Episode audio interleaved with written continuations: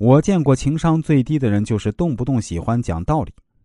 我有个长辈，早年下海经商，也赚了不少钱，后来又投资几个不错的项目，日子是越来越好了。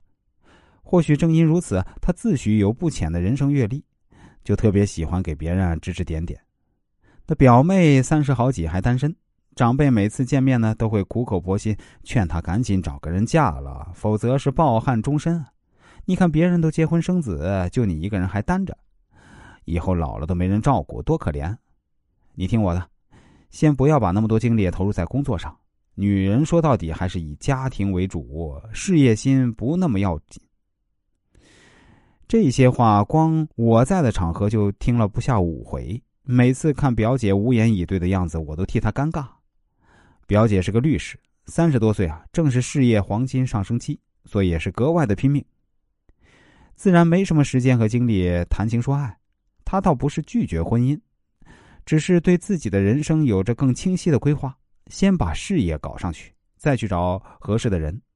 其实啊，他也试图跟长辈说过自己的看法，但长辈总是一句“你还小，不懂事儿”，就把他的话给堵回去。那久而久之啊，他也懒得跟长辈争论，每次呢就是点头称是，敷衍过去就完事儿。长辈对于表姐的关心应该是出于好意，但是啊，过度干涉别人生活呢，总喜欢用自己的道理去衡量别人，那就显得不知分寸了。长辈对晚辈尚且如此，同事朋友之间更忌讳动不动就想教育别人。其实大多数情况下呢，你和你的爱人、同学、朋友、同事都有类似的知识背景、经验背景。这种东西呢，都有一定的圈层属性，也就是说，这个圈层里的常识性的道理和逻辑大家都懂，用不着你讲。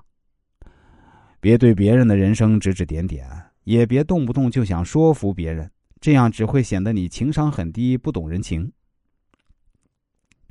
第二，情商高的人总是谈感受，低情商的人都喜欢讲道理，高情商的人却懂得谈感受。天才在左，疯子在右。一本书中呢，有许多发人深省的故事。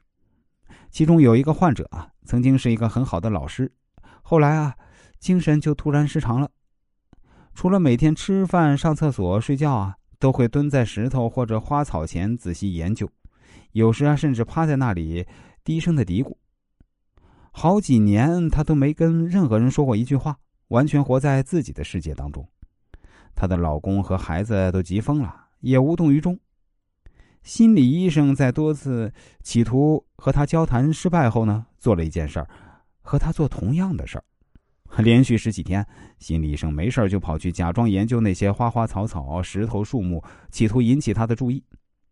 半个月后呢，这个方法奏效了，她注意到了心理医生，并开始主动和医生攀谈。